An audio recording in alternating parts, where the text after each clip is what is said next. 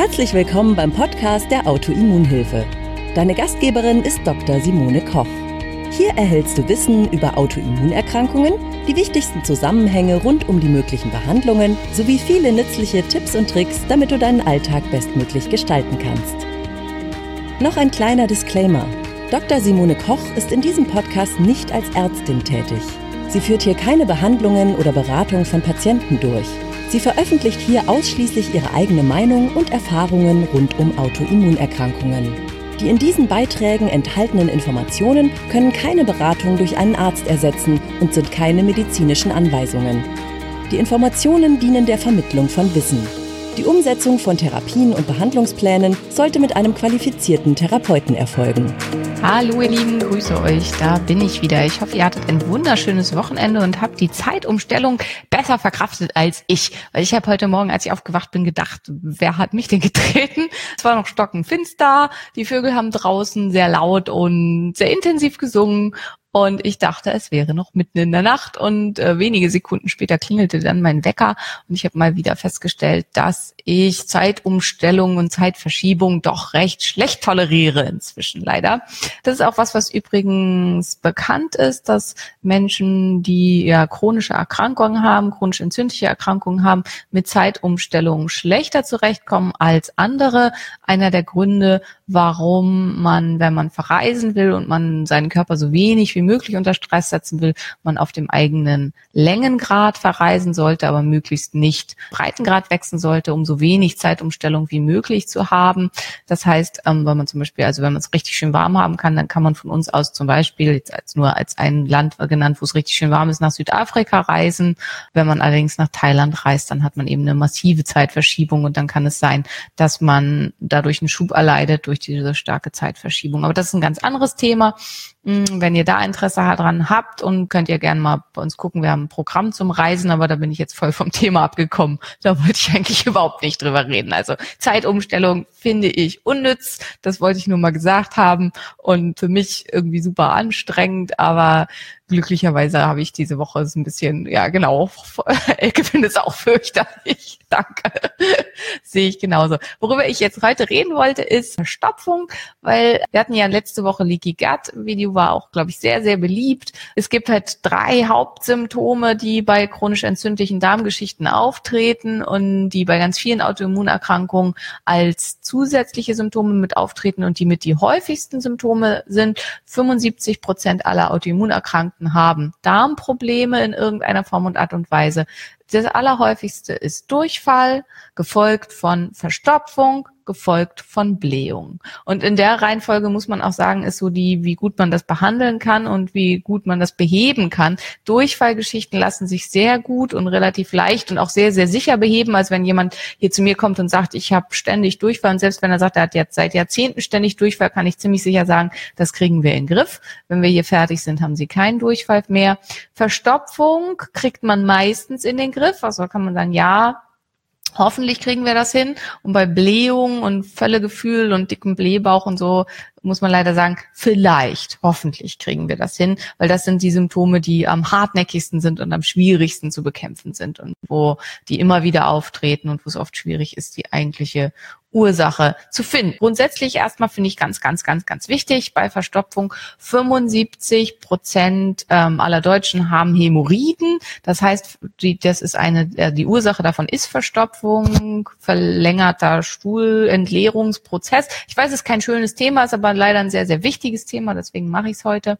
Das heißt, es ist ein sehr, sehr häufiges Thema. Was ganz, ganz wichtig ist, man sollte schlimmere Sachen ausschließen, also was auf jeden Fall ausgeschlossen werden muss, und das möchte ich nochmal ganz, ganz wichtig mit als grundsätzliche Botschaft rausgeben. Es ist okay, wenn ihr glaubt, ihr habt einen Leaky Gut und äh, sicher seid, ihr habt irgendwie vielleicht eine Nahrungsmittelintoleranz und wollt das abgeklärt haben so, aber immer müssen vorher schwerwiegende tatsächliche Ursachen geklärt werden. Das heißt, was immer geklärt werden muss, ist, liegt ein Tumor zugrunde? ein bösartiger oder ein gutartiger. Das kann halt ein ganz, ganz wichtiger Grund für. Liegt eventuell ein Darmverschluss zugrunde, normal oder funktionell, also sind bestimmte Nervenzentren im Darm nicht in Ordnung und kann tatsächlich der Darminhalt nicht adäquat und ausreichend weiter transportiert werden. Gibt es vielleicht so eine schwere Entzündung, ein sogenanntes toxisches Megakolon im Darm, dass der Darm bewegungsunfähig geworden ist durch eine Riesenmenge von Giftstoffen, die auf ihn einwirken, vor allen Dingen aus ähm, Bakterien.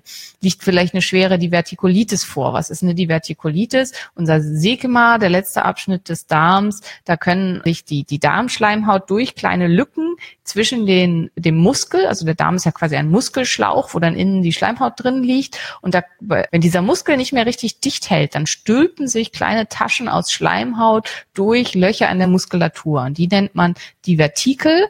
Die Erkrankung heißt dann Divertikulose. Und wenn sich so eine Schleimhauttasche, weil man kann sich natürlich vorstellen, die hat nur so eine kleine Öffnung, wo Dinge rein und raus können. Und da kann dann eben mal was drin liegen bleiben und vor sich hingären. Und da kann ganz schnell eine Entzündung drin entstehen. Und das heißt dann Divertikulitis. Und das kann eben auch eine Ursache mit sein. weiterer Grund kann sein, dass die Entleerung schmerzhaft ist, zum Beispiel aufgrund von Analfissuren, aufgrund von Marisken. Analfissuren sind starke Einrisse in der, in der Analschleimhaut, also am Ausgang.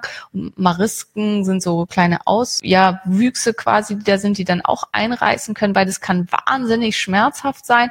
Und diese Angst vor dem Schmerz bei der Entleerung kann dann wiederum dazu führen, dass die Entleerung nicht richtig möglich ist. Also diese Sachen müssen geklärt sein, bevor man irgendwie da funktionell rangeht, weil wenn es irgendwie eine, Analfissur oder ein Analabszess oder irgendwie sowas ist, dann muss natürlich das chirurgisch behoben werden und muss wegkommen und da kann man an allem anderen so viel arbeiten, wie man will. Es kann natürlich sein, dass Marisken, Analfissuren, Analabzesse mit auf der Basis entstanden sind, dass da ein autoimmuner Prozess ist oder ein chronisch entzündlicher Prozess. Trotzdem muss man dann aber beides angehen. An Verstopfung ist einfach ein ganz, ganz großes Problem in Bezug auf Autoimmunerkrankungen, dass Giftstoffe und Abfallprodukte viel länger im Darm verbleiben, als sie es sonst tun würden. Wenn ich zum Beispiel jetzt aus welchem Grund auch immer einen Giftstoff zu mir genommen habe, der normalerweise sehr zügig durch meinen Darm durchgehen würde und ein in Anführungsstrichen schlauer Körper sollte eigentlich auch eher die Darmbeweglichkeit beschleunigen, damit es eben dann zügig durchgeht. Wenn das aber ganz langsam durch meinen Darm kriecht, dann hat eben viel, hat das Ganze viel länger Zeit, um durch die Darmschleimhaut zurück aufgenommen zu werden. Und wenn dann auch noch ein Leaky Gut vorliegt und der Darm halt extrem undicht ist,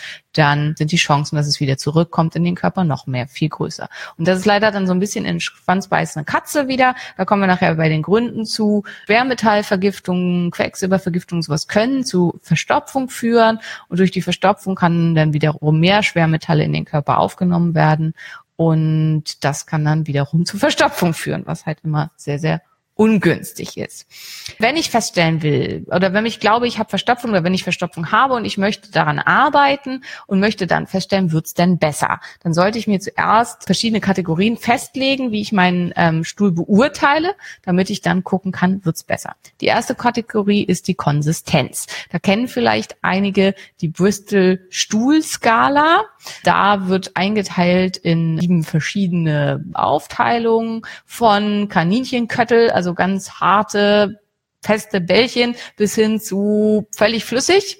Das sind die einzelnen Stadien und dass man da festlegt, okay, welche Konsistenz ist es. Das andere ist, wie oft am Tag muss ich auf Klo. Alles zwischen ein und dreimal ist normal. Also äh, einige Patienten jetzt, ja, ich muss jetzt dreimal am Tag auf Klo. Das kann sein, dass das völlig in Ordnung und gut ist. Einmal am Tag ist eben auch in Ordnung. Also eine Patientin hat mir mal erzählt, ihr Arzt hat ihr gesagt, man muss nach jedem, nach jeder Mahlzeit auf Klo gehen. Das ist Quatsch. Das wäre für die, wäre auch ungünstig gewesen, wenn man immer, wenn man was gegessen hat, sofort aufs Klo müsste. Also alles dazwischen ist normal. Dann, also wie ist die Entleerung? Ist es schmerzhaft? Muss sehr stark gepresst werden oder geht es relativ leicht und einfach? Und als letztes ist die Entleerung vollständig? Besteht ein Gefühl einer vollständigen Entleerung oder muss man aufs Klo, dann nochmal aufs Klo und dann nochmal aufs Klo? Auch das ist nicht normal. Normalerweise sollte sich die Ampulle, also das ist so das letzte Stück des Mastdarms, füllen und dann wird sie entleert und dann sollte erstmal für die nächste Zeit auch Ruhe sein und nicht, dass man in ein, zwei Stunden schon wieder aufs Klo geht und es sollte ein Gefühl da sein der vollständigen Entleerung. Vor allen Dingen das Gefühl,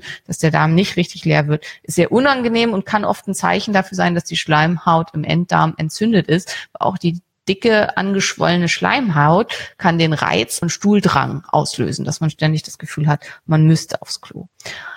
Was sind die Ursachen für Verstopfung? Ganz weit oben Entzündung. Also wenn an irgendeiner Stelle, also wenn der Körper gesamtheitlich entzündet ist, vor allen Dingen, wenn aber auch der Darm entzündet ist, vor allen Dingen durch verschiedene Nahrungsmittel, die man nicht verträgt. Hier wieder ganz oben auf der Liste die Lektine, verschieden alle aus der Richtung, also auch Hemagglutinin und so weiter. Sehr, sehr hoch entzündlich können sein Hülsenfrüchte, also wenn Hülsenfrüchte nicht richtig verarbeitet wurden oder da eben eine starke Empfindlichkeit zu besteht, kann das ganz, ganz starke Entzündungen machen. Ja, Hemagglutinin, also da kennen viele das auch vom Chili, wo man gesagt brennt zweimal. Also das, was halt unten dann zu merken ist und wehtut, ähm, das, das betrifft den ganzen Darm. Also diese Inflammation, die dann am Enddarm wieder zu merken ist, die macht der ganze Darm durch. Also so ein richtig krasses, heftiges Chili zu essen, ist grundsätzlich eigentlich für den Darm nicht so eine wahnsinnig gute Idee.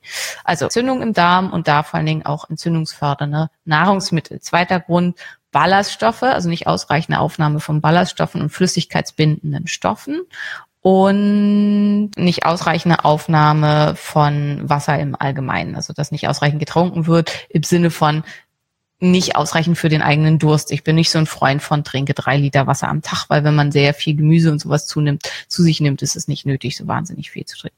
Dysbiosen, also starke, ähm, zu wenig Lactobacillen da im Wesentlichen und keinerlei Aufnahme von Fermenten. Ähm, emotionaler Stress kann Verstopfung auslösen. Typisch hierfür ist so diese Urlaubsobstipation, wenn man irgendwo ist, wo man nicht zu Hause ist oder so, dass man dann überhaupt nicht mehr kann. Da gibt's halt auch immer die zwei Abstufungen, entweder Durchfall oder Verstopfung. Ähm, ungute Gewohnheiten, also zum Beispiel dieses, ich halte so lange an, bis ich zu Hause bin und gehe dann erst aufs Klo, das löst eine ungute ja, Konditionierung des Darms aus, so dass der Darm nur quasi der Körper nur in der Lage ist, den Darm zu entleeren, wenn er zu Hause ist und an einer bestimmten Stelle ist und kann dazu führen, dass eben eine Entleerung überhaupt nicht mehr möglich ist. Hormonelle Dysbalancen hier ganz oben, Schilddrüse natürlich, verminderte Schilddrüsenfunktion führt massiv zu Verstopfung, aber auch starke Dysbalancen in den Geschlechtshormonen können zu Verstopfung führen und auch Nebennierenprobleme können zu, kann mit zu Verstopfung führen. Akute Infektionen, ähm, auch akute Magen-Darm-Infektionen, aber insgesamt, also viele kennen es bei fieberhaften Infekten. Wenn man jetzt nicht gerade noch Durchfall dazu hat, kann es sein, dass man ein paar Tage, ein paar Tage mal nicht aufs Klo gehen kann, was in dem Fall auch nicht so günstig ist, weil dann Keime im Darm zurückbleiben können. Da macht es eventuell manchmal Sinn, ein bisschen nachzuhelfen und gehört auch mit zu den naturheilkundlichen Therapien, ne? dass man so Einläufe und sowas macht, um die Giftstoffe schneller rauszukriegen aus dem Darm und damit auch eine Infektion dann möglichst zügiger zu bekämpfen.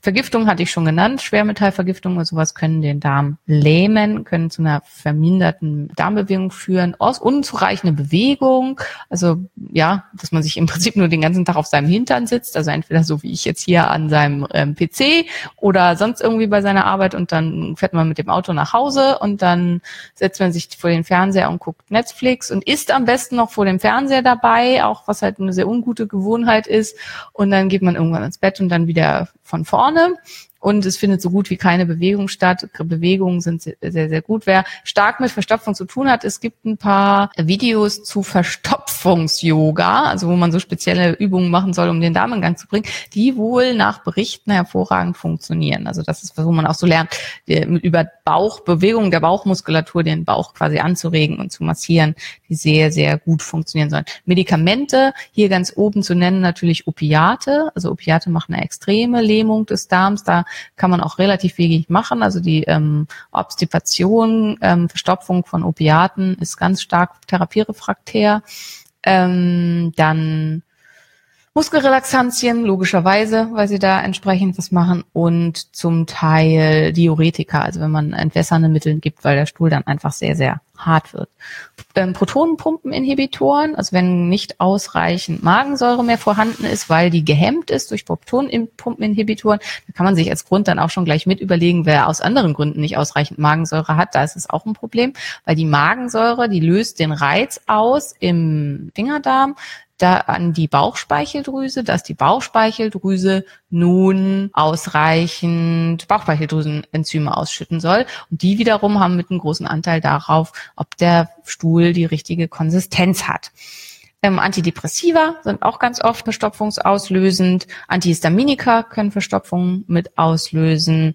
Ja, und dann als Supplemente bei den ganzen Eisen und Calcium. Bei Eisen wissen auch ganz viele, Eisen hat auch diese zwei Eigenschaften, entweder Durchfall oder krasse Verstopfung. Und dann wird der Stuhl auch so richtig schön schwarz, was nicht so hübsch ist, was äh, auch sehr, sehr unangenehm sein kann. So, was kann ich tun? Und da kommen wir jetzt, machen wir so ein bisschen Teil eins. Teil eins sollte Lebensstilveränderungen sein, wo man ein bisschen was dran machen kann. Und morgen reden wir dann darüber, welche Subs kann ich nehmen und was kann ich machen, wenn ich Verstopfung habe, wenn ich einfach jetzt heute nochmal aufs Klo gehen will und nicht erst in irgendwie fünf, sechs Tagen ähm, und langfristig daran arbeiten will, sondern was kann ich auf natürlichem Wege machen, um es akut zu unterstützen und was kann ich eben machen, um es langfristig zu unterstützen. Ganz ganz, ganz wichtig sind, also erstmal herauszufinden, gibt es Nahrungsmittelintoleranzen? Wenn ja, welche? Also ich habe das ja schon mehrfach erwähnt, dass ich halt schnell einfach sehr stark merke, wie sich mein Darm entzündet. Was halt so mitten in unserem Darm passiert, davon merken wir relativ wenig. Eventuell merkt man Schmerzen. Was man aber ganz gut merken kann, ist eben, wenn sich der Enddarm entzündet, dass man wirklich so eine Art Schwellungsgefühl hat und also bei mir ganz großer Trigger sind einfach die Hülsenfrüchte, die das in massiven Mengen machen, aber auch die Getreide, als wer in die Richtung Probleme hat. Und ich dachte zum Beispiel viele, viele Jahre, ich hätte Hämorrhoiden, weil die Symptome entsprechend so waren. Tatsächlich habe ich aber keine Hämorrhoiden, sondern ich habe einfach Nahrungsmittelintoleranzen, die ähnliche Symptome mit Schwellung der Schleimhaut und Schmerzen und so weiter verursacht haben. Und seitdem ich die ganzen Sachen nicht mehr esse, habe ich auch keinerlei Beschwerden in der Richtung mehr und auch nichts mehr in Richtung Hämorrhoiden sozusagen. Also ich glaube, dass manchmal halt diese 75 Prozent Hämorrhoiden vielleicht auch eigentlich was anderes sind. Ähm, ausreichend Fett essen, damit der Stuhl so durchflutschen kann, wenn man gar kein Fett isst und viel zu wenig Fett isst und Fett war ja eine Zeit lang sehr, sehr böse und wurde in viel zu wenig gegessen, dann kann das schwierig sein. Ausreichend Salz essen, ausreichend Stoffe essen mit ausreichend Ballaststoffen, sprich Gemüse, ähm, grünes Blattgemüse, sowas ähm, gerne ein bisschen Obst, nicht zu viel Obst. Da eine gro möglichst große Auswahl von verschiedenen Sachen. Fermente, also ähm, Fermente sind da eine super Möglichkeit, um zum einen die Flora besser wiederherzustellen und zum anderen eben dafür zu sagen, dass regelmäßig da was ist. Und ausreichende Aufnahme von resistenter Stärke. Die kann man als Pulver oder irgendwie sowas fertig aufnehmen oder man nimmt Nahrungsmittel zu sich, wo resistente Stärke drin sind. In vielen Nahrungsmitteln ist so, wenn sie abkühlen, Glykosylen, dann bildet die Stärke bestimmte Glykelierungen aus, die so eine gelartige Struktur entstehen lässt und dadurch entsteht eben die resistente Stärke. Das ist vor allen Dingen so bei Kartoffeln und Reis. Also ab und zu mal kalte Kartoffeln oder kalten Reis zu essen, macht da sehr viel Sinn. Und eben Probiotika wäre eine Möglichkeit. Ausreichend Schlaf, möglichst gesunder Schlaf. Eventuell kann, wenn man da starke Probleme mit hat, kann so kurze Mittagsschlaf oder sowas helfen. Bewegung, ganz, ganz wichtig. Yoga, sowas ist gut. Yoga, Pilates, rausgehen, spazieren gehen, bewegen. Ja, und das ist eigentlich so das Wichtigste. Eventuell Stressreduktion, Meditation und so weiter. Und dann, ja, sogenannte Toilet Habits, also dass man äh, mit der, seine Toilettengewohnheiten verbessert, dass man wirklich versucht, wenn man muss, immer sofort zu gehen, dass man nicht presst, nicht versucht, das krass zu beschleunigen, dass man die Füße so ein bisschen hochgeht. Wie kennt vielleicht dieses Video mit dem Einhorn, dass da irgendwie bunte Einhorn Eisdinger voll pupt, wo es dann so eine Erhöhung gibt. Also da hilft auch einfach ein Hocker von Ikea oder so, den man dann unter seine Beine schieben kann. Das in den meisten Kulturen im Hocken auf Klo gegangen wird, hat durchaus seinen Sinn. Ja, das war's so für heute für Teil 1. Danke, dass du bei der heutigen Episode dabei warst. Mehr Tipps von der Autoimmunhilfe findest du unter www.autoimmunhilfe.de. Wir sind auch auf Facebook, Instagram und YouTube aktiv. Den jeweiligen Link findest du in der Podcast-Beschreibung. Gefällt dir dieser Podcast? Dann freuen wir uns, wenn du auf iTunes eine Bewertung schreibst und den Podcast mit deinen Freunden teilst. Damit hilfst du uns, dass wir wiederum noch mehr Menschen da draußen erreichen und ihnen helfen können.